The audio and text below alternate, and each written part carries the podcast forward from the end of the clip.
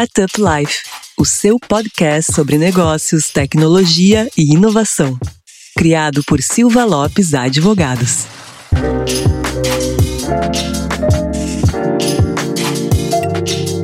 Fala galera, meu nome é Lion Lopes, advogado e CEO do Silva Lopes Advogados, e está começando mais um Startup Life, o seu podcast sobre negócios, tecnologia e inovação.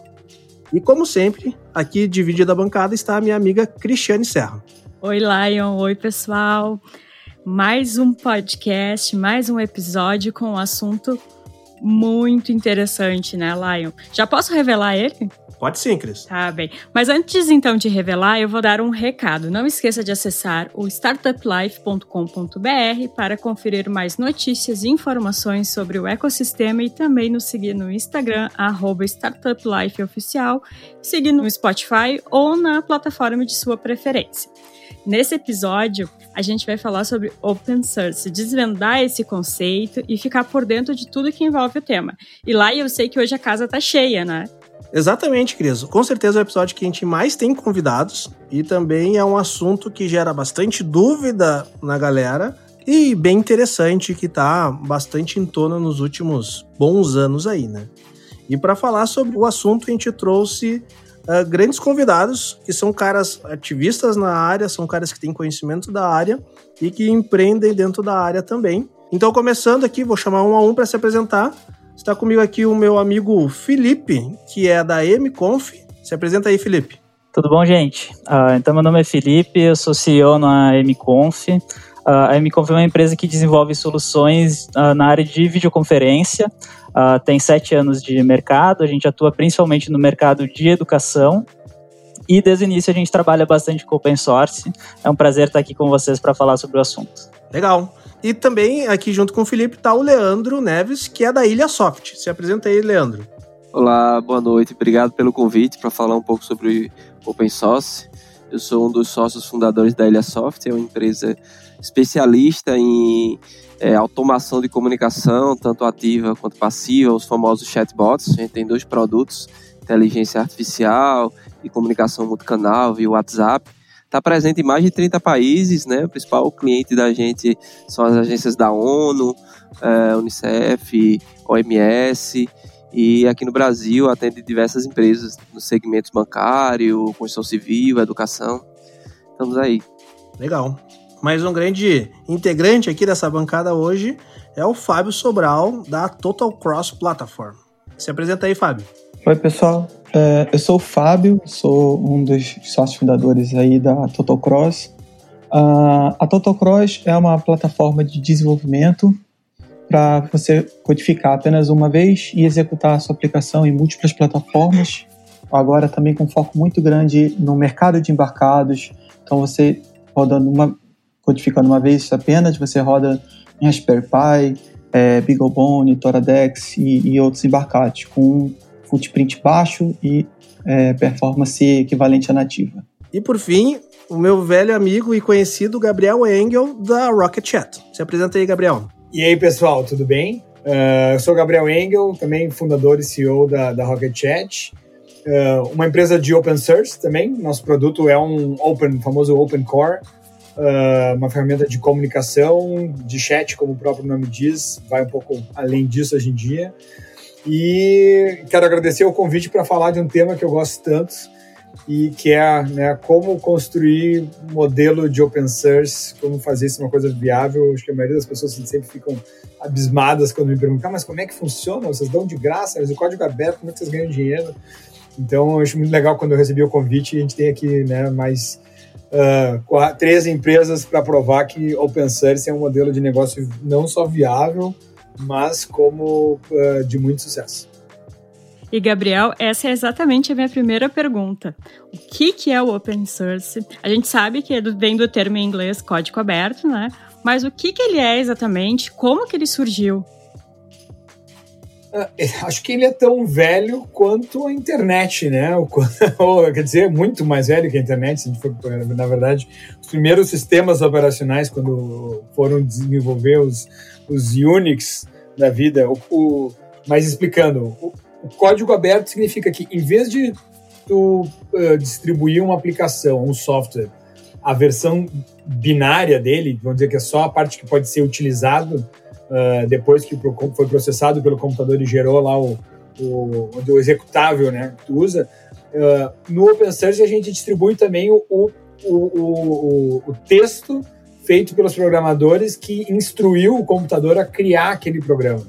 O que, que é a grande diferença? Tipo, a maioria dos softwares que, que as pessoas usam hoje, se tu quiser mudar a maneira que o WhatsApp funciona, tu não, tu não tem como, tu não tem acesso ao fonte do WhatsApp para tu ali mudar e, e, criar um WhatsApp teu diferente do, do de como o WhatsApp é. Sim. Uh, os, os, softwares que a gente está falando, que as pessoas uh, estão aqui participando do, do, podcast, os nossos softwares que, que roda os produtos que a gente distribui, ah, se alguém não quer uma, que o Rocket Chat funcione de uma maneira diferente, não gostou da cor, ou quer botar um botão, ou quer adicionar uma funcionalidade, ele tem acesso ao, ao texto lá, o código fonte do nosso sistema, ele pode alterar, mandar o computador processar de novo para criar o programa, e aí ele tem uma versão dele diferente de todo mundo, e ele pode até contribuir com essas uh, alterações de volta para o projeto principal e assim todo mundo que usa o sistema pode se beneficiar dessas, dessas alterações. Acho que basicamente é isso. A gente pode ir muito além daí conversar sobre toda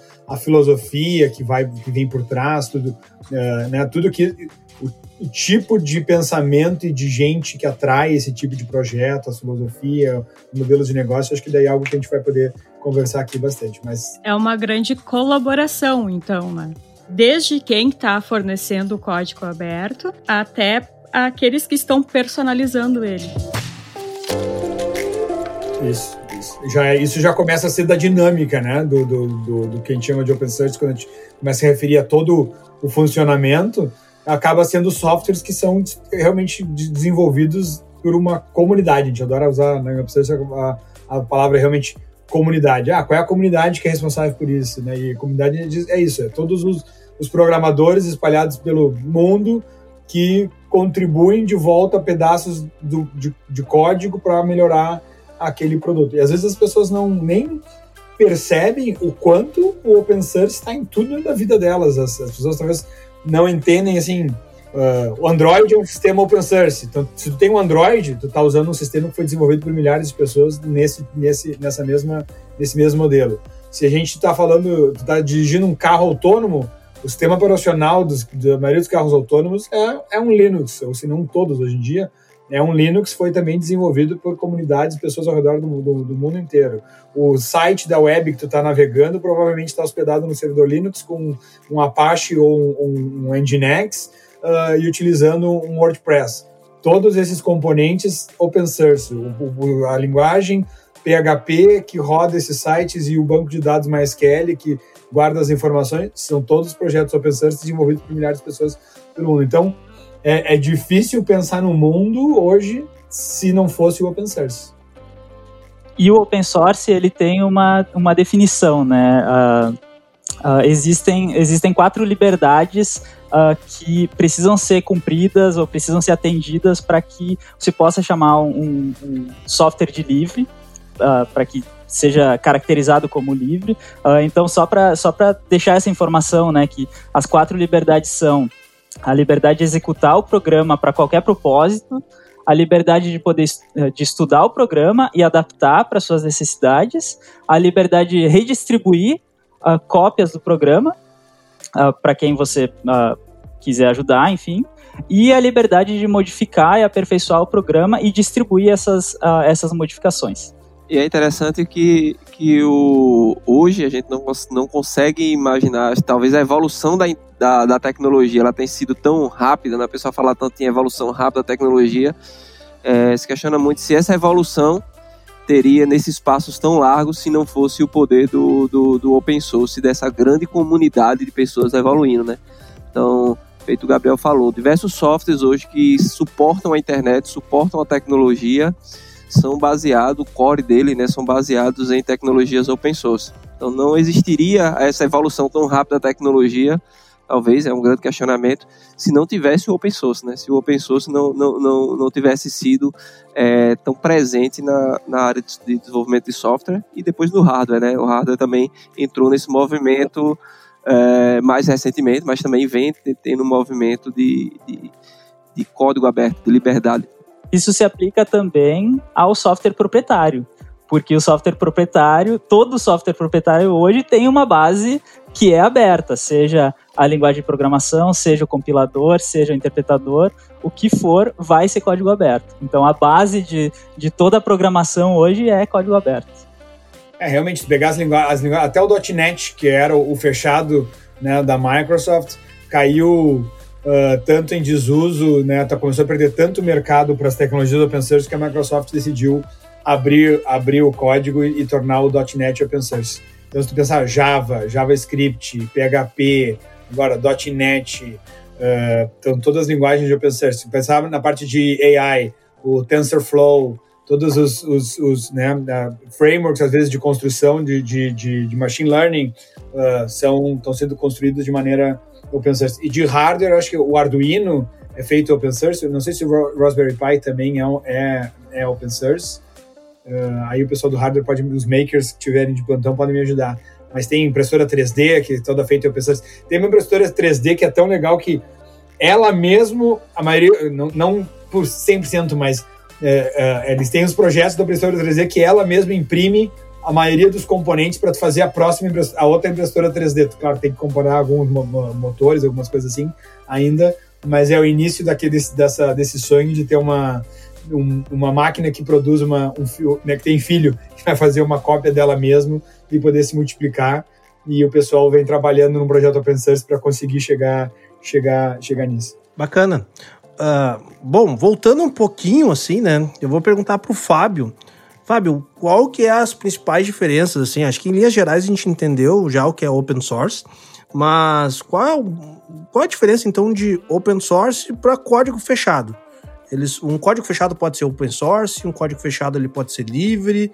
Qual que é a diferença entre open source e código fechado para a galera que é bem por fora do assunto?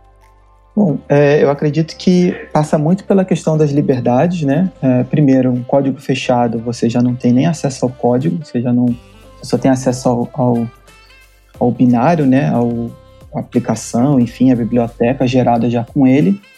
É, e particularmente, assim, o que é até interessante que o que começou esse movimento open source aí mais forte, né? É, foi justamente um problema de driver de impressora, sabe? Me lembro, porque era justamente uma situação. Não, não resolveu, né? Porque até hoje tem problema de driver de impressora. pois é, era um problema justo na linha de que eu tenho uma impressora, ela funciona com essa máquina, não funciona com a outra, eu vou abrir, vou mexer o código e vou eu mesmo resolver esse problema. Que não, não tem interesse econômico, né, para o fabricante fazer isso, é um, um caso meu e eu quero ter essa liberdade. Então, muito começou dessa questão de, de poder é, ter uma forma de uh, garantir essa liberdade e contaminar. Contaminar, de, nesse, aqui eu estou falando no bom sentido, mas de contaminar, de mostrar é, que existem benefícios, que existe, é, é, existem vantagens em você é, ter um código aberto. E é interessante que, uh, talvez aqui para o somente aqui no Ocidente, é, talvez tenha algumas coisas que não, não pegaram tão forte, mas, por exemplo, a HTC, fabricante de, de smartphones, ela não, não pegou muita força aqui no Brasil, mas principalmente na Ásia, ela era muito forte justamente pelo, pelos códigos dela serem abertos. Então, ela era adotada, ela, ela era amada pela, pelos é, modders, pelo, pelo, pela comunidade que fazia alterações no Android, no sistema operacional, é, com, e era conhecida por aparelhos que, tipo assim, ela mesmo não não não não, não tinha valor econômico para ela manter sempre atualizada com a última versão do Android, mas ela tinha tudo aberto para que a própria comunidade fizesse isso. Então é interessante até ver que se a gente pensar aqui num paralelo com a nossa realidade, né? É, quantas vezes a gente já não já não se viu às voltas aí brigando com, a Samsung, com a Motorola, enfim, com algum fabricante, porque não tinha a última versão, porque só Deus sabe quando vai sair uma atualização, o aparelho é abandonado. Então, é, é o open source também ele traz essa. É, eu acho que tem que ter muito ligado essa questão da liberdade, né? De que ele é seu e você pode se organizar numa comunidade e, e é, continuar evoluindo. Isso é um ponto até interessante depois para conversar lá, é sobre as vantagens do open source para o mundo enterprise, para o business. Uh, então, até para quem está comprando software, quando tu vai escolher um fornecedor e tu tem uma opção entre dois vendors, um que é closed source e um que é open source, uh, isso que foi mencionado do Fábio, por exemplo, de uh, o, o, suporte ser, uh, às vezes, criar uma comunidade que vai estar tá dando suporte para aquele produto, mesmo depois da empresa ter interesse em dar o suporte.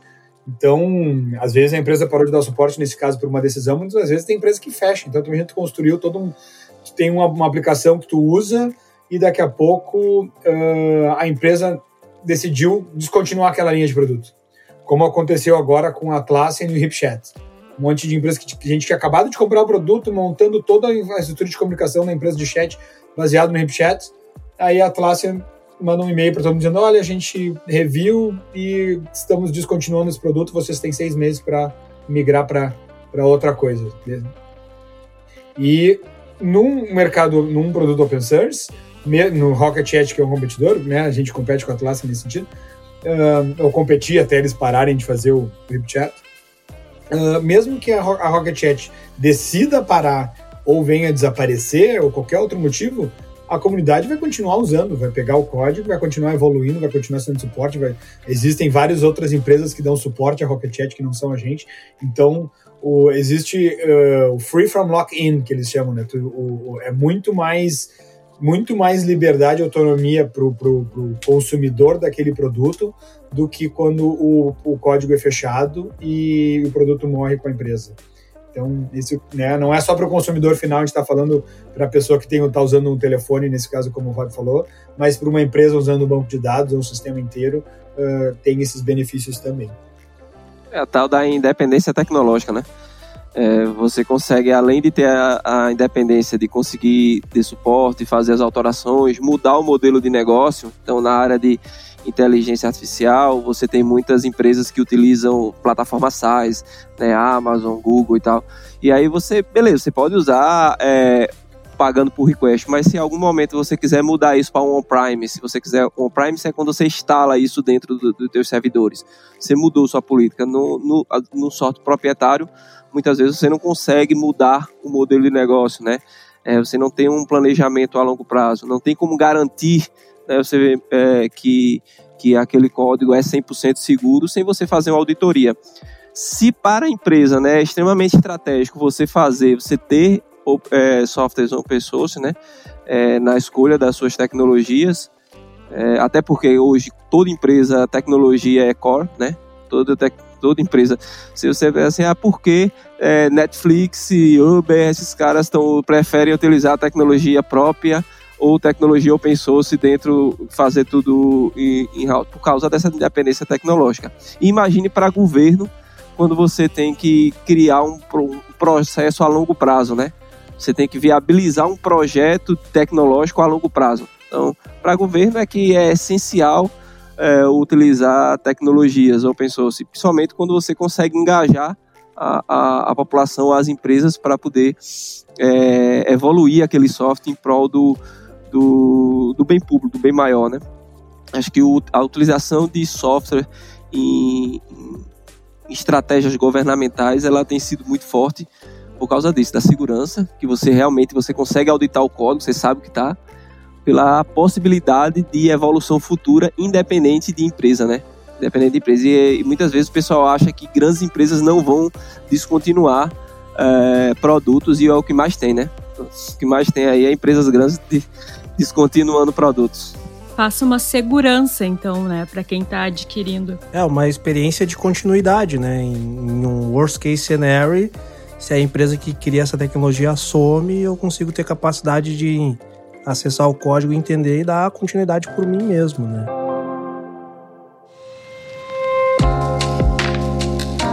Daí vem uma pergunta que eu gostaria de fazer pro Felipe e que talvez esse seja um dos casos que mais cause um pouco de confusão dentro do não da comunidade, que a comunidade sabe muito bem a diferença, mas pro público mais leigo. Eu né? já até sei o que é, Lion. É, quer fazer, Cris? Não, pode fazer, então. Pode mandar ficha. Transmissão de pensamento. Vamos ver se tu vai acertar qual que é. Mas... Então, Felipe, qual é a diferença entre open source e software livre? Pô, boa pergunta. Ah, cara, esse- eu, eu, eu- se eu puder passar essa, essa, essa pergunta lá, eu. Tá, beleza.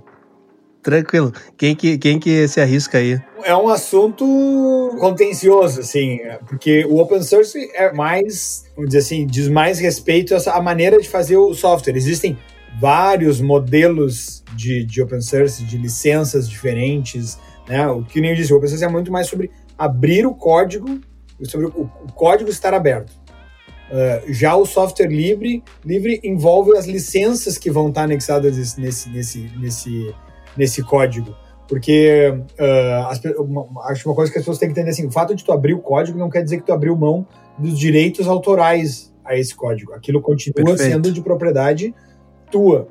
Então, só o fato de aquilo estar publicado na internet, tu ainda tem o controle, uh, embora talvez as- mais ou menos difícil de, de impor, o controle sobre o uso daquele software. Qual é as regras para quem for querer utilizar.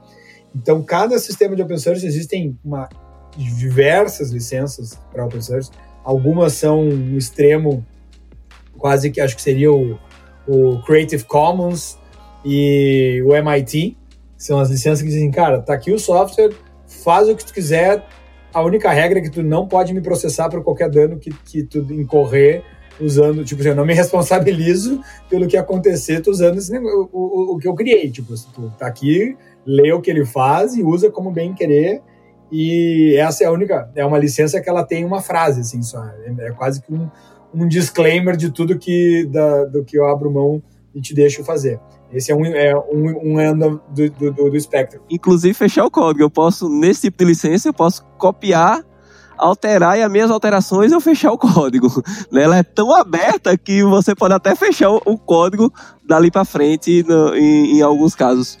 É, e até tem gente de software livre que não gosta dessa licença porque acha que ela é permissiva demais e ela incentiva algumas pessoas a poderem fechar o código. Então tem gente que não gosta de, pô, essa licença é, é, é um pouco demais, que daí tem empresas que vão uh, se uh, tirar vantagem desse do, do open source, pegar um projeto legal de open source e transformar numa, uma, fazer uma versão melhorada, fechar o código e, e, e, e competir contra o open source. Ao mesmo tempo tem o outro lado, que é as licenças restritivas, que muita gente não usa porque contamina o seu, o seu código proprietário e que se usasse, eventualmente poderia contribuir com, a, com, com o Exatamente. software como ele como, como software uh, aberto, né?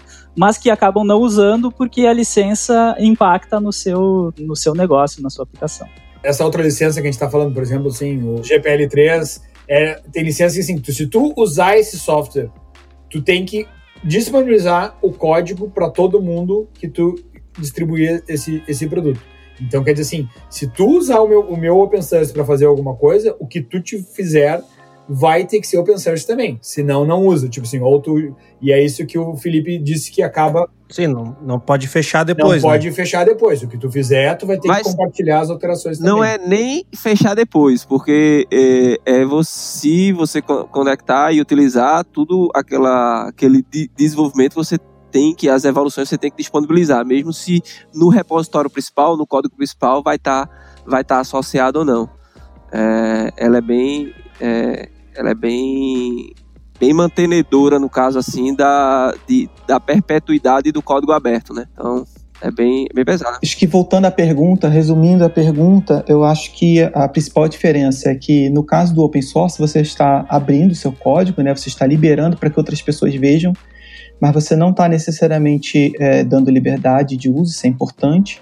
E já no software livre, você não só está dando liberdade, como você está garantindo que essa liberdade é, não seja retirada depois, que ela não possa ser fechada. E assim, eu acho bem importante até ressaltar é, isso que o Gabriel falou sobre a questão da, de você abrir o código, torná-lo open, não necessariamente dá, você está abrindo mão dos seus direitos sobre o código.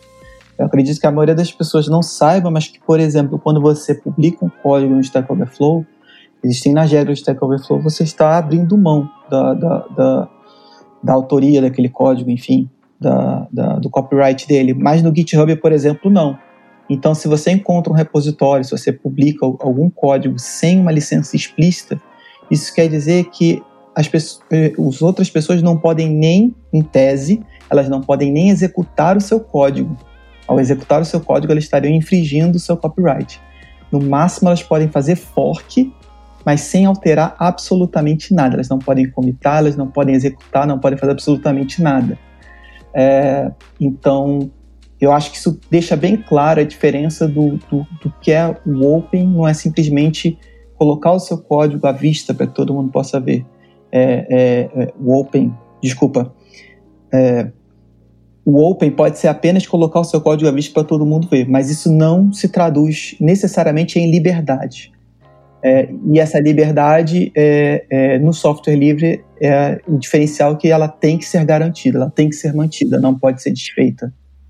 Por exemplo, só para citar um exemplo, tá? a Atlassian é uma empresa open source, porque ela, ela disponibiliza o código fonte dos produtos da Atlassian, do Gira, do Confluence, para as empresas que, que compram é, o, o, software, mas ela não é uma empresa de software livre, porque é, a, as licenças não são nenhuma das licenças de software livre que dão a liberdade para as pessoas alterarem ao meu prazer e, e, e, executarem o software. Ela só ela é open source porque ela deixa que as, que as empresas vejam o fonte, mas não é software livre porque tu não pode mudar. Uh, então essa é, acho que deixa bem bem clara a distinção. Então a gente viu que não é tão fácil assim essa diferença, que tem muitas características semelhantes e que por isso confunde um pouco a cabeça de quem não está tão familiarizado com o nosso tema. E eu também quero jogar agora na mesa uma pergunta para todo mundo, que quais são as vantagens e desvantagens do open source, na opinião de vocês? Bom, então, complementando a tua pergunta, todo mundo aqui uh, explora, né, trabalha com open source dentro do seu modelo de negócio. E eu queria saber um pouco da história da, da empresa de cada um de vocês e como que vocês chegaram ao open source e como que vocês uh, modelaram o negócio de vocês baseado em open source. Então, acho que seria interessante para a galera entender um pouco do histórico de evolução de uma empresa e modelo de negócio de uma empresa em open source. A Ilha Soft ela tem oito anos né, de, de, vida. A gente começou como uma software house, né? a gente não começou com um produto que tem hoje. E, mas a gente sempre trabalhou com tecnologias open source. E um dos projetos que a gente veio trabalhar, isso há quatro anos, cinco anos atrás, é, era um projeto da Unicef e era baseado em tecnologias open source. Era para resolver um problema de comunicação com os jovens. E a partir dali, é, a gente verificou que aquele aquela oportunidade de desenvolver aquele projeto poderia gerar um produto, né?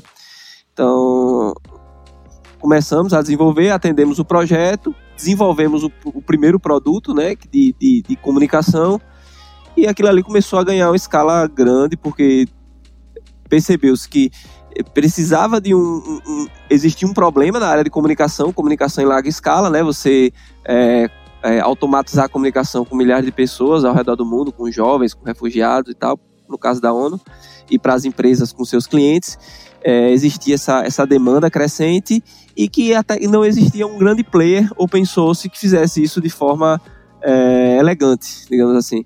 Então a gente acabou entrando nesse, nesse, nesse mercado. No começo, é, até conseguir entender o modelo de negócio, né? Como é que iria cobrar, como é que, que funcionaria, é, começou muito fazendo serviço, então é, pegando contrato de, de, serviço e transformou o conceito de serviço em produto, né? Então agregou muito, é, modelamos o, o, o software para plataforma cloud, então hoje é, o pessoal acaba utilizando, uma da maior forma de, de monetização é utilizando essa a plataforma cloud. Você pode instalar nos seus servidores, pode é, criar, né, colocar sua estrutura sem pagar nada, mas é muito cômodo para uma grande empresa, às vezes, começar um projeto ou manter um projeto numa estrutura do, do desenvolvedor principal, né? Que tem todo o suporte, tem toda a garantia de escalabilidade, tem toda a garantia de evolução mais rápida, de segurança. É, então a gente começou o primeiro modelo de negócio, digamos que se estabeleceu, começou com, com serviço, mais desenvolvimento, se estabeleceu na parte de de, de cloud mesmo, de, de SaaS, plataforma SaaS. E hoje é, a gente tem a parte de suporte, né? Seria o suporte é, mais, mais técnico, suporte para quem deseja fazer a, a, as instalações, quem quer que, projetos mais específicos, mas o principal player acabou sendo é, a parte de, de plataforma SaaS. O segundo produto, que foi o Bot Hub, que é a plataforma de linguagem natural, que a gente desenvolveu há mais ou menos dois, três anos, é, a gente já estava envolvido nesse mundo open source, já tinha abraçado de vez, é, já tinha decidido que ia ser open source, até porque a gente acreditava muito que uma tecnologia, uma, uma um mercado se consolida, ele sempre vai para o open source. Foi assim com o sistema operacional, consolidou o sistema operacional do servidor, foi para open source. As primeiras linguagens de programação é fechada, consolidou open source. Então, e inteligência artificial tá, vai se consolidar e também vai ganhar open source, então vamos já direto para open source, além da filosofia pensar a longo prazo. É, e aí é, também acabamos colocando ele mais como um modelo de negócio em plataforma SaaS. Plataforma SaaS e curadoria, né? A gente sempre acaba é, curadoria dos bots e tal, a parte de evolução. Beleza, uma baita experiência aí que o Leandro contou pra gente. E Felipe, conta pra nós a sua história. Beleza, então o, o open source ele, uh, ele chegou antes da empresa, no nosso caso, né? Uh, eu e meu sócio na época éramos uh, fazemos parte de um, de um laboratório de pesquisa na universidade, né? aqui na URGS, em Porto Alegre, e a gente começou um projeto de P&D em que a gente queria construir uma plataforma de videoconferência que fosse uh, 100% uh, no navegador, né, 100% web, e que tivesse suporte a dispositivos móveis. Isso foi lá em 2009. Uh, e aí a gente começou a olhar o que, que, o que, que as pessoas estavam fazendo, o que, que eram os grandes projetos open source que existia nessa área, e a gente conheceu um projeto que é chamado de Big Blue Button, uh, que estava uh, tava nascendo em Ottawa, no Canadá, com um mestrando que estava desenvolvendo também aquele, um objetivo parecido com o nosso. E aí, ao invés de reinventar a roda, a gente viu uma oportunidade de desenvolver aquele, uh, aquele projeto em open source, colaborando com uma comunidade. Então, uh, desde, o, desde o início, a gente abriu um canal de comunicação com, uh, com a comunidade, mostrando o que, que a gente queria fazer, quais eram os nossos objetivos. Uh, à medida que o, que o desenvolvimento ele foi avançando, a gente foi compartilhando uh, com a comunidade o que a gente estava o que a gente estava fazendo. Isso foi gerando uma uma uh, chamando a atenção, né, não só dos, dos core developers, mas da comunidade em, em geral. E aí a gente concluiu esse projeto.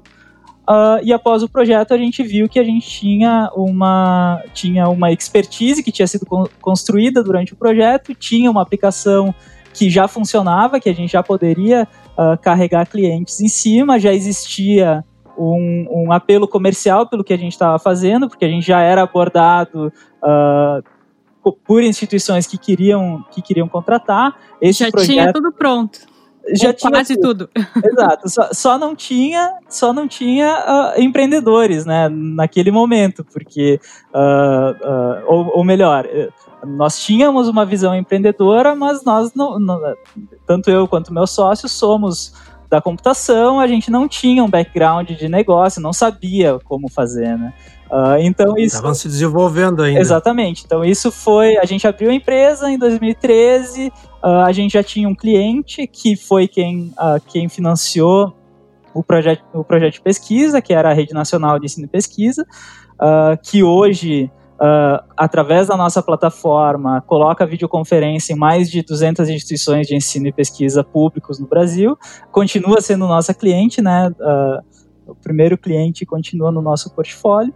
E, uh, e aí a gente foi, foi se desenvolvendo como, como negócio.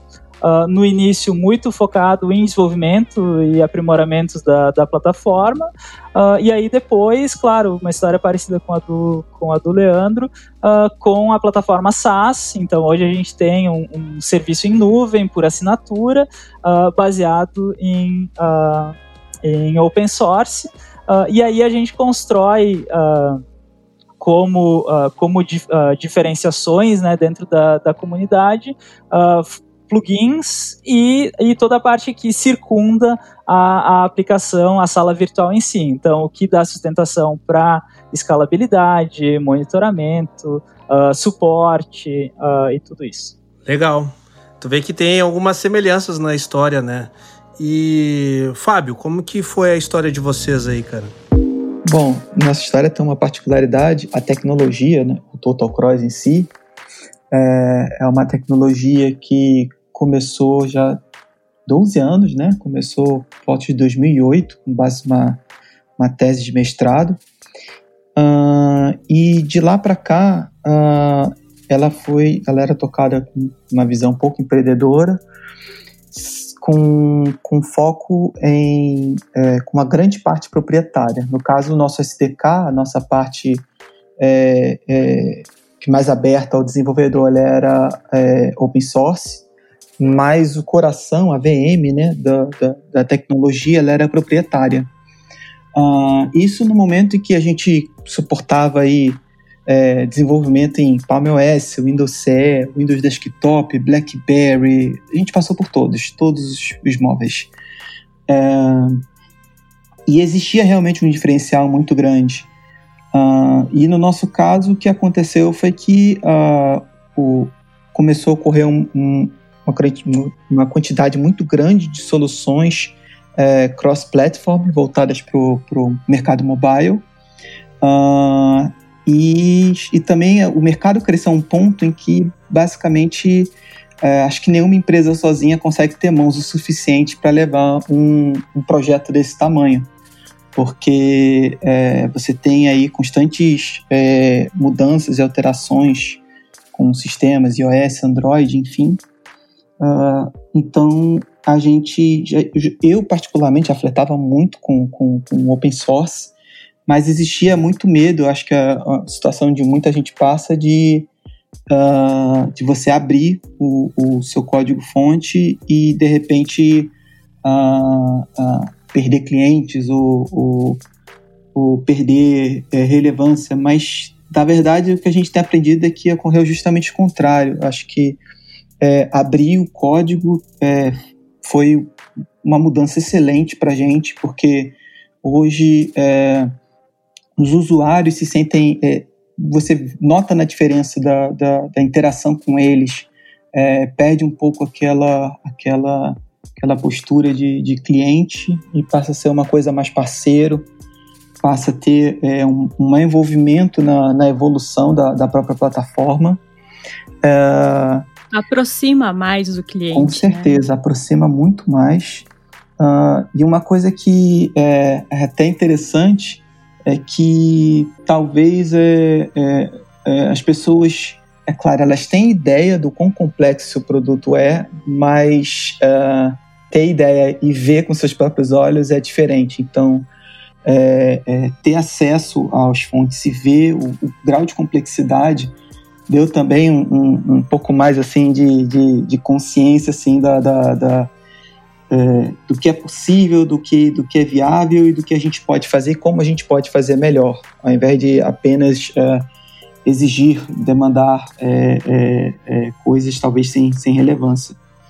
É, é um, tá sendo, a gente ainda está nessa jornada, o nosso, o nosso código, o nosso, nosso software já é open source, mas a montagem de uma comunidade open source é algo que a gente ainda ainda está aprendendo. É, e o mais difícil é, é sair um pouco da, da, dos vícios, né? Da vida, dos vícios de você trabalhar no corporativo. É, acho que o mais difícil para a gente é a gente conseguir virar essa chave, Fábio. Pois é, por exemplo, a gente em reuniões, a gente conversar é, é, internamente, né? É, entre aspas, porque assim nós, nós passamos o dia no Discord, aproveitando também essa questão do remoto. A gente passa um dia no Discord, é, é, é público, é, qualquer usuário, qualquer pessoa, contribuidor pode acessar e conversar com a gente. Uh, e a gente passa o dia discutindo as coisas, mas às vezes a gente esquece que a gente tem que dar um retorno também por escrito na comunidade, que a gente tem que responder, que a gente tem que.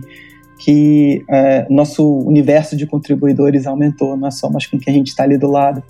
Então, essa é, tem sido um desafio para a gente, mas é, é, eu recomendo, assim, eu acho que é outra mentalidade. É, e até aproveitando um pouco da, do, do, que o pessoal comentou, né, de como você estabelece e, e, se torna open, essa questão de reinventar a roda, eu acho que uh, o mais significativo para mim do, do, do, de você trabalhar com, com, até falando de software livre especificamente, né, é que é, quando você está no software livre, você não perde tempo reinventando a roda, você não tem que ficar pensando, né? você pode melhorar o, trabalho, mas você não vai é, refazer algo que já existe porque é, tem que ser diferente ou porque tem que ser seu.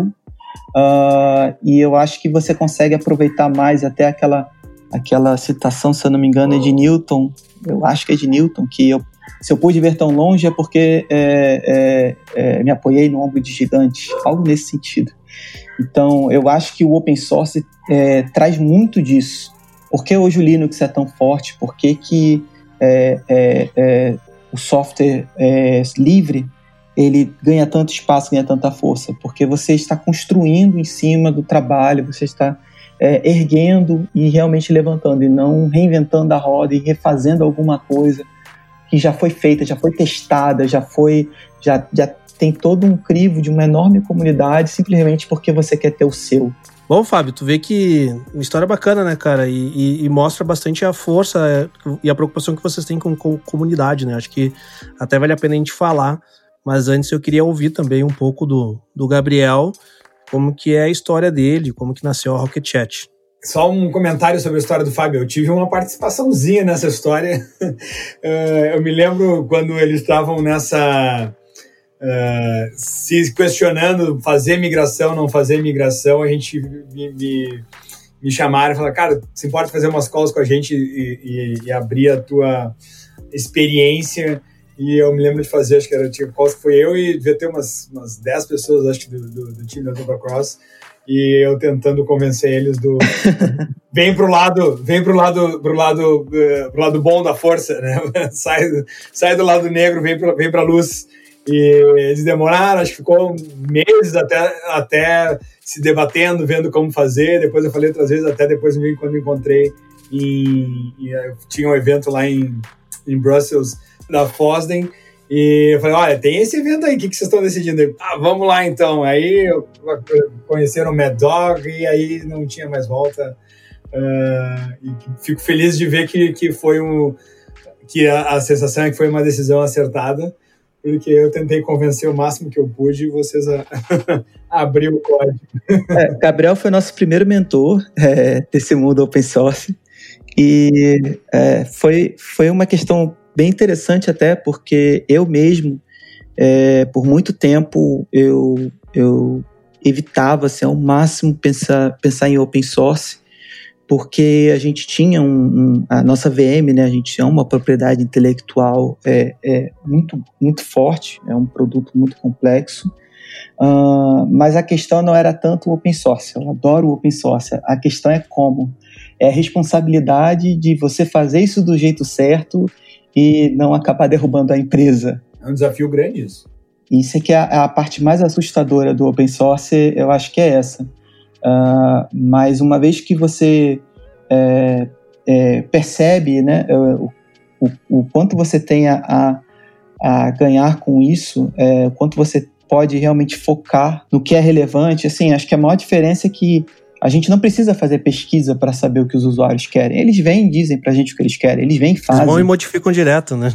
Pois é, se eles não mudam direto, eles dizem claramente: eu quero isso aqui. Quero que tu mude isso aqui para funcionar assim. Ou seja, é, é outro nível de, de, de, interação com o teu público. Assim, a, a, a, capacidade do, do cliente de expressar o que ele precisa é numa ordem de magnitude diferente. A expressão dele é total porque ele pode ir lá e mudar o produto. Eu não, eu quero que fique assim, ó, assim que eu preciso que faça.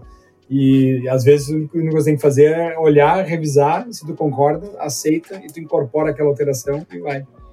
Com certeza, assim, é, é como a gente comentou antes, né, é, se transforma numa parceria de verdade. Uh, e além disso, eu vejo também que é, abre, o, abre os olhos também. Às vezes a gente acaba ficando muito fechado, somente quando se trata de empresa, de, de como, como fazer dinheiro, como você monetizar o produto. quando você, é, você tem ali, tá tão preso ali no seu produto, é, você se preocupa só em, em, vender ele daquele jeito, em, em monetizar daquela forma, quando, quando não é bem o que o mercado quer. E aí, quando você começa a abrir para open source, você começa a ter contato, você começa a ver que existem outras formas de, de ganhar dinheiro, é, que talvez aquela sua mentalidade ali fechada em termos de propriedade não te permitia ver que existiam outras, várias outras formas de você é, criar um negócio em cima disso. E até na parceria, né? É, eu conheci o Gabriel, comecei a, a ilha, ela não tem a parte de chat, né? A gente só tem a parte de robô e começou a utilizar o Rocket antes mesmo de eu conhecer o, o, o Gabriel. É, e hoje eu tenho, acho que, dois desenvolvedores que codam no código do Gabriel. Se eu estou ajudando, eu pago, tem dois caras lá focados só ajudando a, a evoluir, o, porque também é uma parceria grande, então é, é de interesse. Às vezes um, um cliente que está utilizando o Rocket pede alguma coisa, então eu vou lá e eu mesmo posso chegar, desenvolvo e, e e, e aí o repositório principal do, do Rocket, né? É engraçado que quando a gente foi contratar, a gente usou a equipe do Gabriel para ajudar a escolher o cara que ia trabalhar com eles. Então, assim, a, a, parceria, né? Quando o pessoal assim, ah, não, parceria de empresa de, de, de software, parceria. Essa parceria é tão forte que até o código a gente tá ali contribuindo e trabalhando junto. Então, o open source tem muito, é, é muito belo essa, essa questão da, da, da comunidade, você realmente ter, ter essa parceria. É, aquilo que eu estava dizendo, o, o, o, a filosofia vai, do código aberto, quando está falando de software livre, ela vai, vai muito além do que do, do, do, da maneira de produzir o código. As empresas, muitas vezes, incorporam isso no DNA. E por isso que eu acho que o Fábio está de parabéns, porque fazer essa transição, uma vez que tu tem uma empresa, um produto já rodando e tu decidir abrir, é muito mais raro e, e muito mais, às vezes, arriscado uh, do que se olhar as outras histórias daqui a pouco de quem começou com a ideia open source. Acho que como o open source tem muito a ver com uh, tem uma relação muito grande com o mundo acadêmico e científico, isso de né, de tu uh, tá no ombro de gigantes, de tu contribuir com a tua parte, acho que no mundo para uma ciência, para um, um, um, corpo de conhecimento, no mundo acadêmico isso é muito mais comum, né? Tu lê, lê artigo, lê artigo, lê artigo e publica. O mundo acadêmico é, é a ciência é, já é muito mais open source do que, do que o mundo corporativo. Então, por isso que tu vê né, pessoas que nem o Felipe, que vem de um projeto, às vezes, acadêmico, conhecer um, esse cara lá no, no, no Canadá que estava num projeto acadêmico também, e aí surgiu de dentro disso o, o projeto Open Source, porque para eles já era natural isso de, de, de uh, compartilhar conhecimento. E a história da Rocket, Gabriel, como começou? A história da Rocket, ela é parecida, vou dizer assim, com a. Tem um lado que é parecido com a do, com a do Fábio. No ponto de, assim, ela, é, a gente uh, tinha um produto, uh, numa, outra empresa minha, um produto de código fechado, uh, construído em cima de tecnologias open source, tipo, usava PHP, usava. na verdade, usava Node, usava. Uh, MongoDB, Linux, tudo, mas construiu um produto que era, que era proprietário, um CRM de, de gestão. E, e, então isso é o que movimentava o caixa, o caixa da empresa. Mas todos os nossos clientes ficavam pedindo um produto de comunicação para se encaixar nesse CRM, né? E a gente olhava, olhou várias coisas no mercado e disse, pô, existem alguns, mas são tecnologias meio velhas, assim, ninguém está fazendo uma, uma, uma ferramenta de colaboração, de comunicação moderna legal, assim, open source que dê para que dê para utilizar. E a gente disse, bom, vamos fazer o, vamos fazer o nosso. E só que ao mesmo tempo era uma coisa tão complexa de fazer que a gente olhou assim, putz, vamos fazer ele, vamos abrir o código porque a gente não tem time suficiente para manter os dois produtos rodando, tanto o CRM quanto o chat. E não tem não, não tem caixa o programador fazer. E como aquilo era um extra, a decisão de tornar ele open source foi mais, vamos dizer assim, foi mais fácil de tomar porque eu não estava como no caso do Fábio, arriscando de repente o meu. Não tinha aquela pressão de ter que dar certo de qualquer é, jeito. É, não era o meu cash cow, não era de onde vinha a receita da empresa. Aquilo ali era um a mais e, poxa, daqui a pouco, o que, que a gente pensou? Olha, vai, vai elevar o nome da empresa, vai atrair mais gente querendo pensar sobre a empresa, vai atrair mais desenvolvedor olhando o nosso produto, ajudando a fazer esse chat uma coisa melhor. Então vai ser uma maneira Quase como um marketing É. em prol da empresa, né? Exa tipo, tinha o lado. uh, uh, Eu tenho uma história do OpenSearch mais antiga, que uma vez eu fiz um, sistema de, de edição de texto no browser. Cara, há muito tempo atrás. Na época que não existia nem GitHub ainda, no SourceForge. E se chamava IntelliEditor. Uh, tinha poucos na época, eu fiz um e, e para a época foi muito utilizado, foi traduzido em 50 idiomas, uh, download no- na, na casa dos milhões, que naquela época já era super raro o software ter tanto download. E o que, que ele causou na, na época? Teve um cara de São Francisco, lá da IBM, que achou tão fantástico o código que ele veio para Porto Alegre para nos contratar a empresa porque a gente tinha publicado esse código-fonte uh, no SourceForge. E aí eu estava na faculdade ainda, tinha acabado de entrar na faculdade, tinha abrido aberto uma, uma, uma empresa com meu colega de faculdade. E a gente, cara, que incrível, a gente é uma empresa, né? Dois, dois uh, caras ali no primeiro ano da faculdade, de administração ainda, não era nem informática. Mas a gente gostava de codar, a gente abriu uma empresa de informática. E a gente abriu, publicou esse negócio e estamos pegando cliente lá do Vale do Silício, pagando em dólar. Né? Quando é que uma, uma, uma software house aberta assim na, na, na, na garagem vai, vai ter esse tipo de visibilidade? Então eu tinha sempre entendi o poder do open source muito cedo, de distribuição muito além, que às vezes tu consegue muito mais do que o dólar conseguiria, né? Tu fosse botar uma, a grana para conseguir esse tipo de, de marketing, tu não conseguiria. Então, de novo, para nós, a, o Rocket Chat ele não tinha nem esse nome, ele era uma plataforma de comunicação, né? a gente diz, olha, open source, a gente vai atrair mais gente, vai atrair mais cliente, vai atrair developer, vai, vai conseguir aprender.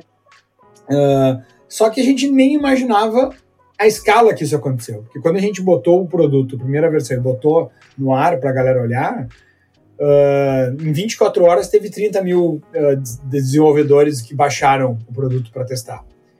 E aí a gente, cara, isso é muito além do que a gente jamais imaginou. E daqui a pouco começou a ligar fundo de investimento, assim, poxa, vocês já estão levantando capital, como é que vocês vão fazer? E a gente, meu Deus, isso aqui é muito maior do que eu imaginava. Aconteceu que daí logo a gente reviu as prioridades da empresa, botou o, o, o, o produto principal em segundo plano lá, o, né, o, o CRM, e o que a gente conseguiu botar de gente, cara, vamos focar em fazer agora o open source. Não sabia nem como ganhar dinheiro ainda, mas uh, começamos a botar tudo que a gente podia e desenvolver o produto, o produto open source. E ele ficou muito maior que o Connect, que era que é o CRM, que ainda existe. E agora, agora acontece o seguinte: a, empresa de CRM está seguindo os passos da Rocket Chat e começando a abrir o código de tudo que eles têm uh, para tornar tornar open source dada a visibilidade. O que, que pra, aí acho que é só um pouco de contexto para as pessoas entenderem o, o potencial. A gente conseguiu tanta gente baixando o código e uma visibilidade tão grande, e os, começaram fundos do, do, dos Estados Unidos e do Vale a nos ligar, que uh, mesmo a gente não tendo zero de receita nesse produto, e só pelo tamanho da comunidade, o primeiro cheque que a gente conseguiu de funding já foi um cheque de 5 milhões de dólares de, de funding para a gente tornar, uh, criar uma empresa uh, separada para explorar o projeto Open Source, porque eles não estavam nem interessados no que, que a outra empresa que até dava dinheiro estava fazendo. Não, eles querem que vocês foquem nisso. Então, a gente não tá Já dá para fazer alguma coisa no início já, né? É, então a gente não tá falando assim, ah, empresas que às vezes dá para acontece alguma coisa legal, assim, não, dá para fazer virar projetos uh, grandes e de, de, de, de, capital de verdade, assim, de receber investimentos pesados. E se tu vai olhar lá no Vale, existe uma, agora existe um fundo que ele só investe em open source, chama OSS Capital. E eles mantêm uma lista das empresas de open source ou de open core, e eles criaram até um índice, né, o, o OS6, tipo, de, que é o índice do, do de, de, valorização dessas empresas, para comparar empresas de open source contra empresas de não open source no longo prazo. E a tese deles de investimento é que empresas de open source outperform as de, as de closed source by a lot, assim, no, no, no, no, longo prazo, porque acaba tendo essa, essa movimentação no mercado de no longo prazo usar software de open source quando está consolidando. Então eles têm lá, ó, desde o tipo GitLab, tem, a, tem, tem uma lista, MongoDB, Elasticsearch, MuleSoft, uh, e por aí vai. É legal de olhar lá, eles têm vários artigos interessantes sobre esse lado do business e, e mostram como assim uh, é realmente um modelo muito competitivo e, e com várias vantagens no longo prazo. Com certeza é uma baita história também essa da Rocket. E eu queria fazer uma pergunta, porque essa minha pergunta ela tá ligada a uma palavra que ela surgiu várias vezes aqui durante a nossa conversa, que é a comunidade. Então eu queria perguntar para os nossos convidados quais os desafios de conseguir montar essa comunidade? O Fábio falou que ele está agora nesse processo de ampliação da sua comunidade, né? Então eu queria ouvir de todo mundo como é que é essa experiência, como se forma uma comunidade. Como manter engajada também, né, Cris? Como manter engajada. Porque conquistar é fácil, né? Manter, manter aquilo que se conquista é muito mais difícil. Isso de manter a comunidade, criar a comunidade, é, é um dos maiores desafios do, das, das empresas de open source, porque a comunidade vai cobrar de ti os, os valores e que tu uma, um grau de sinceridade e transparência que talvez para muitos business não estejam acostumados. Não é que nem o que o Fábio falou, né? Ah, o meu cliente parou de me tratar muito como fornecedor e começou a me tratar como, como um parceiro. Isso vem, mas vem também com uma expectativa. A maneira que ele está te tratando como um parceiro, ele tem uma expectativa de que tu seja um parceiro, de que tu seja transparente, de que tu vai uh, responder e, e, compartilhar as decisões e roadmap, que o open source vai muito além só do código, mas na maneira como essa empresa está funcionando e como ela está lidando. Então, é um pacote de coisas que vem junto, na maneira de operar e na maneira de se relacionar, uh, que tem todos esses benefícios, né? De que, assim, que, quem não quer ver um cliente sendo, te tratando como um parceiro em vez de te tratando como fornecedor e só te exigindo e, e te apertando e esperando ser apertado. Não. A dinâmica muda e as expectativas mudam muito além só de, da maneira de construir, de construir o produto. Então, o, a parte mais desafiadora é isso, é tu saber que tu vai ter que tratar os teus clientes como parceiros. Tu vai ter que ser transparente nas tuas decisões, senão o pessoal já vai, tipo, achar que é BS, vai, sabe, não vai confiar porque o, uma das palavras-chave no open source é confiança. Assim. É, é, é, quem está usando o software quem está contribuindo confia nos, uh, vamos dizer assim, nos pastores do código, né, os mantenedores do código para estarem sendo transparentes e, e, tomando a decisão certa e levando o, o, o benefício, vamos dizer assim, a, a, longevidade do código e da comunidade em primeiro, em primeiro lugar. Então, às vezes, até, até as decisões de, de como a gente cobra, de, do quanto a gente cobra, a comunidade é, tem opiniões sobre isso. E, e aí até tem um pouco que perde um pouco do misticismo que as pessoas têm, ah, a comunidade não quer pagar nada, ninguém vai querer pagar nada, tipo, pensando se é meio, meio comunista, né? Assim. Não, isso não é nenhuma verdade, tá? As, a, a, as comunidades têm total interesse de que as empresas que estão mantendo o código ganhem dinheiro e sejam lucrativas. Porque se entende que só uma empresa lucrativa vai conseguir reinvestir no produto e continuar fazendo aquele produto evoluir. Continuar a manter, né? Então a comunidade quer que tu ganhe dinheiro, mas ela quer que tu ganhe dinheiro de uma maneira justa. Então é aquela coisa assim, tu, ela quer que tu ganhe dinheiro, mas ela não quer que tu faça uma uma coisa que nem tipo assim, a Oracle era famosa por fazer, que daqui a pouco, de um, de um ano para o outro, sobe o preço 30%, 40%, sem justificativa, e diz, cara, é a licença, quer usar, senão desliga o banco de dados aí. Uh, tipo, né? Aí a comunidade disse, cara, galera, os caras enlouqueceram, vamos fazer um fork e vamos seguir a nossa vida aqui, que, né? E aí acontece, tem projetos que se dividem, que por N motivos, uh, a comunidade toma as rédeas do projeto e abandona os, os, os, os, os caras que estão que tocando. Assim como eu tenho um amigo que, que ele fez isso com a própria empresa. Não sei se vocês conhecem a, a OnCloud, que é um sistema também meio de, de, de tipo um, um, um Dropbox uh, open source distribuído com alguma com parte de calendário, com várias outras funcionalidades. Ele foi o fundador da OnCloud, brigou com os investidores que estavam querendo forçar ele a, a, a usar um modelo de negócio que ele achou que ia contra os valores da comunidade. E ele discutiu com a comunidade e a comunidade falou assim: não, a gente concorda contigo. E aí ele ficou nesse impasse com os investidores e ele disse: então tá, eu vou forcar a minha empresa, vou criar uma empresa competidora chamada Nextcloud e a comunidade vai comigo. E aí ele fez isso e criou uma outra Levou empresa. todo mundo junto. E levou com ele mesmo, tipo, brigou contra a própria empresa e criou. E agora são os dois competidores e agora a Nextcloud é muito maior que a OnCloud. Teve muito mais sucesso. Porque ele levou o asset mais importante do projeto, que era a comunidade. Era a ele comunidade. Forcou, ele forcou o projeto e ele disse, cara, eu não vou trair a comunidade. A comunidade, se quiserem, eu vou, vou, vou ser fiel ao que eu prometi para vocês, venham comigo, eu não vou abandonar vocês. A comunidade foi junto, o produto evoluiu muito mais e deixou o, pro- o projeto inicial para os investidores meio que, que a ver navios.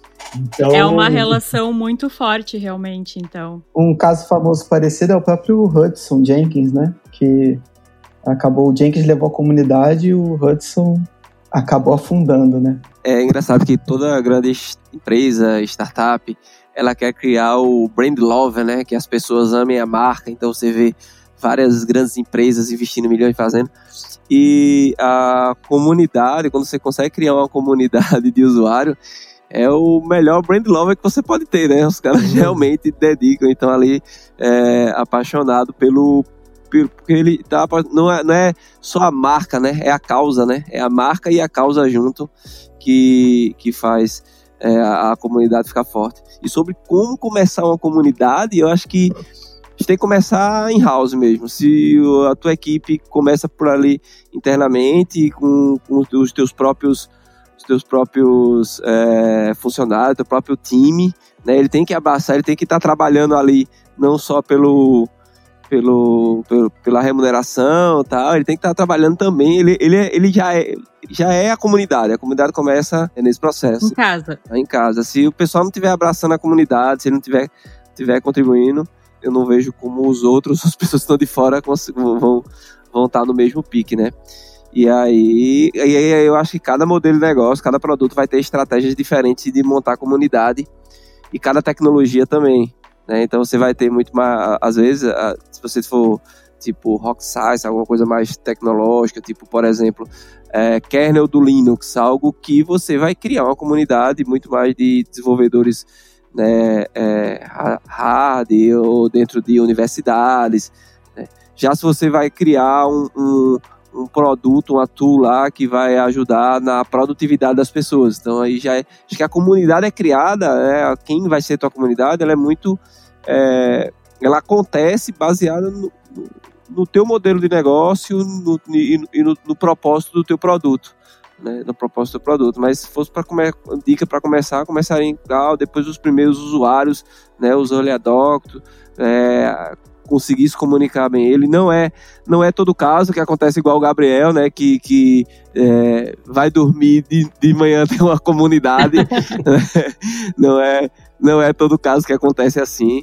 É, no nosso caso, ela é uma comunidade que ela tem que estar se formando é, e ter outras pessoas, outras empresas. Isso é interessante. Ter outras empresas ou outras pessoas que ganhem dinheiro com o teu produto, né? O pessoal tem medo da concorrência. Fortalece a comunidade. Exatamente. E acho que esse é um ponto importantíssimo. Tu entender. E essa é uma das primeiras ah, desafios que a gente viu lá na empresa quando a gente começou a ver outras empresas ganhando dinheiro ah, distribuindo Rocket Chat e vendendo ah, suporte de Rocket Chat ou hospedando Rocket Chat. A primeira vez que aconteceu isso lá atrás. E aí os, os- o pessoal da empresa, cara, olha só, eles pegaram o código, agora estão ganhando dinheiro. Ah, vamos. Eu falei, cara, que bom. É mais uma empresa que vai estar contribuindo código, vai estar fazendo, vai estar. Vai estar ele- ele- e que bom que eles continuaram dizendo que é Rocket Chat, que está tá fortalecendo o nome do que a gente está fazendo. Tipo, quanto mais. Mas eu vou dizer assim, a primeira vez que acontece, dá um frio na barriga. É um- "Putz, Abriu o código, agora tem um cara ganhando dinheiro com uma coisa que eu fiz e eu não tô vendo nada da- daquilo. E no começo fora até ganhar mais, porque é, uma coisa é, às vezes tem gente que é bom de, de venda, né? Então o cara ali pega o projeto, faz uma grande venda, ganha mais. Mas é o risco do negócio, e é um, um- um risco que a longo prazo ele só vai fortalecer a tua marca, ele só vai aumentar, criar essa comunidade, vai aumentar o brand love em cima da tua comunidade e, e é, você colhe muito fruto no, no- no passado do tempo, né? É, é uma estratégia de longo prazo. Tipo assim, tem que ter, às vezes, muitas vezes, sangue frio no curto prazo, estômago para quando passar essas coisas, lembrar dos valores, lembrar do que os outros passaram e, e keep calm and carry on. É uma, é uma estratégia que tende a se pagar a longo prazo, né? E é um exercício duplo, né? Um exercício de desapego e apego ao mesmo tempo, né? Tu tem que desapegar, que as pessoas vão utilizar, muitas vezes até de forma diversa do que tu espera, né? Mas também o exercício de apego de isso te impulsionar a, a, a desenvolver e investir ainda mais nesse código, né? É, eu acho que é uma, é uma. se torna uma relação de amor muito sadia, assim, né? Que você tem que desapegar, você tem que respeitar a, a, o envolvimento, né? As, como aquele seu produto vai se relacionar com o mundo, mas ao mesmo tempo é, é, você tem que você tem um apego, você tem uma parte muito forte que é a curadoria, porque você precisa é, é manter aquele relacionamento saudável.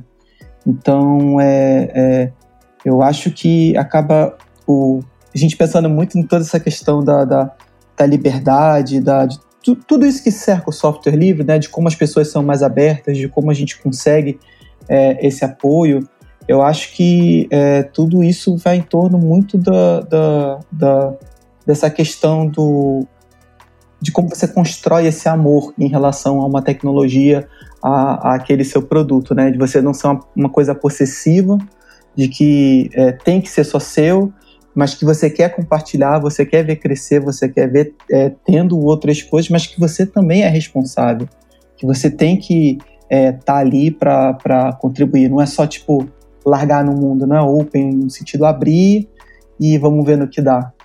Então, é, e eu acho que é, é, é é, falando aí um pouco do contaminado livre, eu acho que é, até um, um, pouco do que se busca é, com software livre é, contaminar isso tudo, contaminar, criar uma comunidade com essa mesma ideia, com esse mesmo. Não sei, eu, eu não consigo pensar numa palavra melhor, mas enfim, que se sinta. Filosofia, etos, valores. É, que você compartilhe os valores, né? Ela se sente ali uma relação direta com você. Então. Ela se sente fazendo parte. E assim, isso levando para a comunidade é impressionante, assim, isso que o Gabriel falou de, da gente ter ido para Fosden.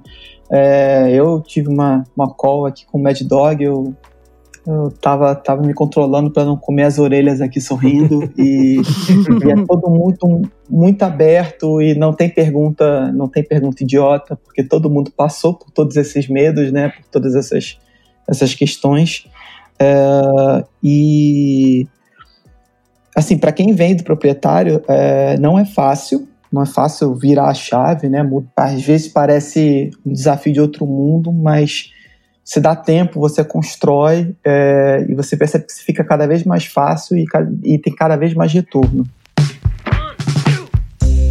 É, a comunidade é a que mais vende, né, teu produto. Porque quando o cara vai para uma empresa, ele usa, vamos supor que ele está usando a tecnologia, está usando a tecnologia lá do Gabriel Rock ele é. Quando ele é contratado pela empresa, ele leva isso lá dentro.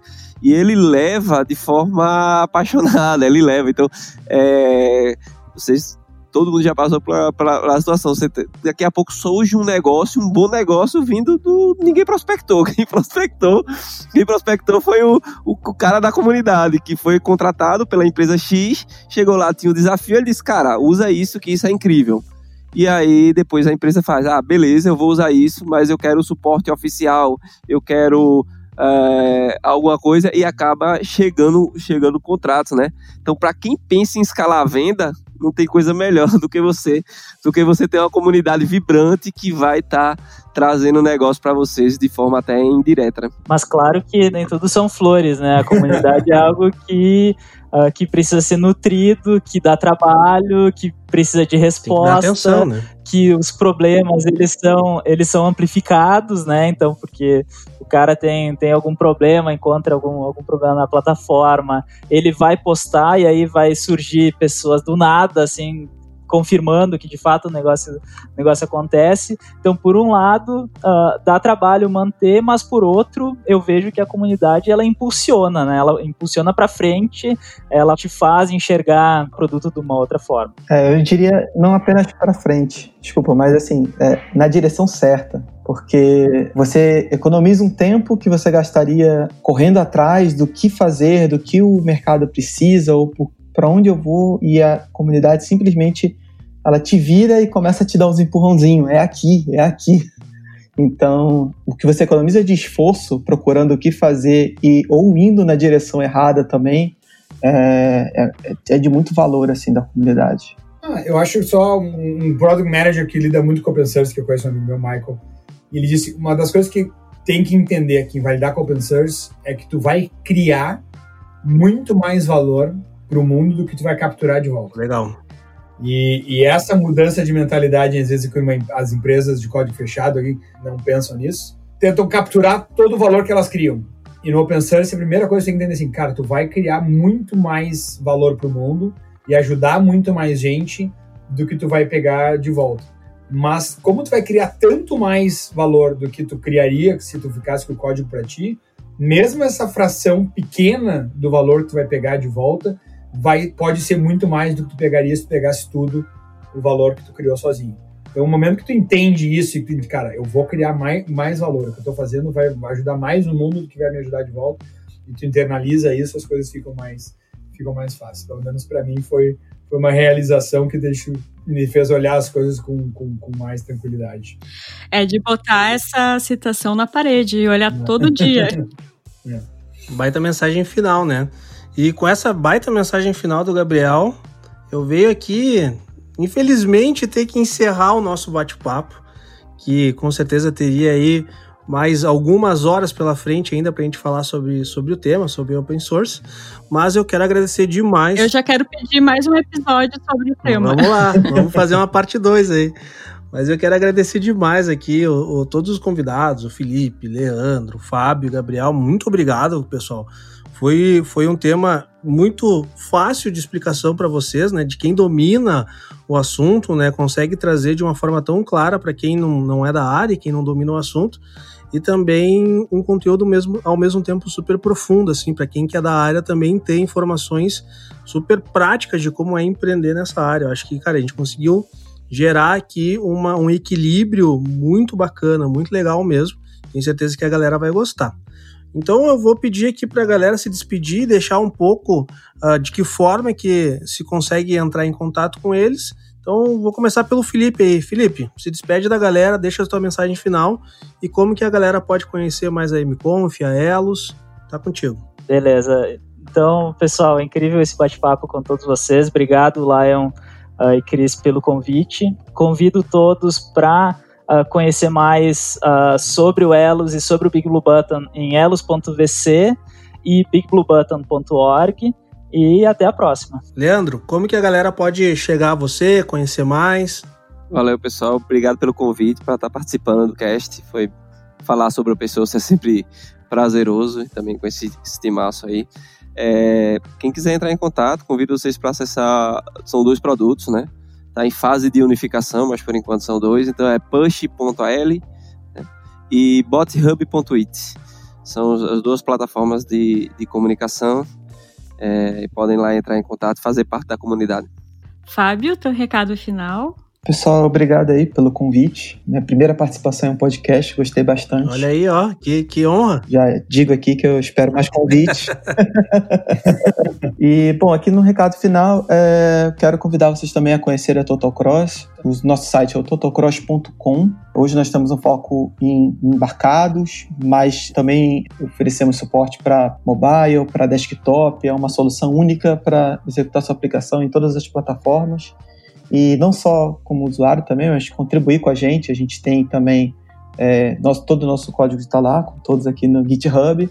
É, mas também temos comunidade no Telegram e no Discord. Lá no nosso site você pode encontrar como, como entrar lá, como conhecer um pouco mais e conversar com a gente também. Gabriel, e por fim, como o pessoal pode saber mais sobre a Rocket Chat, se quiser também conhecer um pouco mais tua tua vida de empreendedor aí. Deixa teu recado final pra galera te achar. Bom, Rocket Chat, Rocket.chat, o próprio nome é a, a, URL. Essa é uma das melhores campanhas de marketing que tem, né? Porque quando tu fala do Rocket Chat, tu automaticamente manda o link para todo mundo, né? Automaticamente o link, os sistemas preenchem e transformam em URL. Essa foi, foi uma parte divertida do nome. Uh, dá para testar o produto, a gente tem uma versão SaaS, quem quiser testar, tem é só lá no Rocket Chat mesmo. Uh, quem quiser baixar, rodar local, é, é, bem, é bem também fácil, né? Quem quiser programar e dar uma olhada, chutar os pneus, olhar o motor. Então, são sempre convidados a, a, a, a baixar e olhar o, olhar o código. Para entrar em contato comigo também, gabriel.engel, com E, arroba rocket.chat. E, de novo, cara, fiquei muito feliz de ter uh, contado com a, o painel que a gente conseguiu montar. Quando fala, tu comentou sobre o assunto, eu digo, pô, vou trazer uns caras feras do assunto. Muito obrigado por ter ajudado a montar aí, né, Gabriel? Até fazer uma, um comitê aqui no, no Brasil das empresas de open source. Com certeza, os que, dos que aqui a gente está como uma das pessoas mais importantes desse, dos projetos de business open source no Brasil. Então, que legal que a gente conseguiu juntar uh, todo mundo juntos. E, é isso aí. Desafio todo mundo. Olha, deem, repensem seus, seus modelos de negócio, quem vai começar um business ou quem está uh, enfrentando alguma dificuldade ou quem está querendo expandir de alguma maneira, talvez open source. Ask your doctor if open source is for you. Mas desafio, pode ser uma mudança muito boa que não está no radar da maioria das pessoas. Ótimo, pessoal. E podem contar aqui com o Startup Life, com o nosso podcast, para ser uma plataforma para espalhar a palavra do open source aí. Então, sempre que tiverem vontade de falar sobre um assunto específico, cara, só nos avisar que a porta está aberta para todo mundo aí. Então, esse foi mais um episódio do Startup Life. Espero que vocês tenham gostado. Como sempre, muito obrigado, Cristiane, por ter dividido a bancada aqui comigo. Até o próximo episódio. E nos vemos no próximo episódio. Tchau!